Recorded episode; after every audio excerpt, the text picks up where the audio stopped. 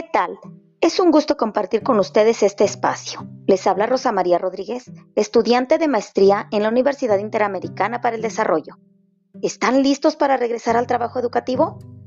Según el último calendario escolar de la SEP y en el marco de esta pandemia, los docentes estamos a unas semanas de iniciar el ciclo escolar 2020-2021. Sin embargo, hay mucha incertidumbre con respecto a la modalidad en que iniciaremos con nuestra labor. Definitivamente, la tecnología es una herramienta que ya no está al margen de la educación y es ahí donde la acción docente toma importancia. Bienvenidos a este espacio en el que hablaré sobre las competencias docentes en UNAVA. Para irnos contextualizando, considero conveniente que nos cuestionemos sobre qué es la educación virtual. Pues bien, la educación virtual es una modalidad educativa en desarrollo y aunque es cierto que los contextos de nuestro país son diversos y que en varias zonas de este la educación virtual está muy lejos de la realidad, es importante que los docentes que tenemos la oportunidad de trabajar a distancia aprovechemos los medios disponibles para hacerlo de la mejor manera. Consideremos que la capacitación constante es parte de nuestra labor y en este punto me encanta la siguiente frase y quiero compartirla con ustedes. El analfabeto del futuro no será la persona que no sepa leer, sino la persona que no sepa cómo aprender. Alvin Toffler. Oír sobre preparación y capacitación para enfrentar la realidad educativa a la que nos enfrentaremos como docentes y a la que tendrán que enfrentarse nuestros estudiantes ya no es suficiente. Ahora debemos actuar, es decir, Debemos aplicar esos conocimientos adquiridos a lo largo de nuestra formación y experiencia docente y además preocuparnos por la actualización constante, pero sobre todo por estar dispuestos a aprender. En este sentido, cobra vital importancia los procesos formativos de los docentes. Para ello, hoy les hablaré de tres competencias fundamentales para un docente tutor.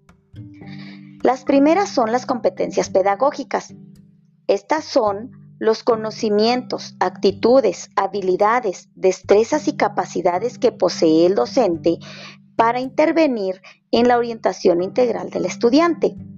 Las habilidades que el docente utiliza para orientar la clase son de vital importancia para los procesos de aprendizaje, pues es la manera de trasladar a los estudiantes los contenidos sin cambiar la información y transformarlos en conocimientos mediante la reflexión pedagógica de esta práctica. Los docentes también deben tener o desarrollar habilidades didácticas para el uso de las tecnologías y para adecuar estas a los ambientes virtuales de aprendizaje y para el logro de aprendizajes significativos en los alumnos. La segunda competencia de la que les hablaré es la de investigación. En esta, el docente debe tener la capacidad de buscar información y utilizarla de manera crítica para garantizar que el estudiante tenga acceso a información confiable y de calidad y que los contenidos sean relevantes e interactivos. En este sentido, debe ser capaz de analizar el contexto y de utilizar las estrategias que resulten más adecuadas para su implementación en los ambientes virtuales. El desarrollo de esta competencia le permitirá al docente mantenerse actualizado y contribuir de manera eficaz en la generación de conocimiento científico válido en su ámbito profesional.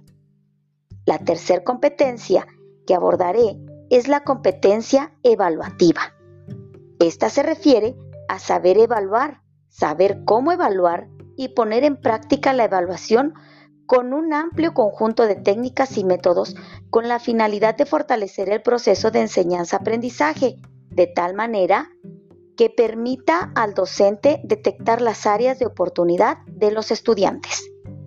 En conclusión, el docente tutor es clave para conseguir un avance en la articulación del conocimiento que se va generando en un entorno virtual de aprendizaje.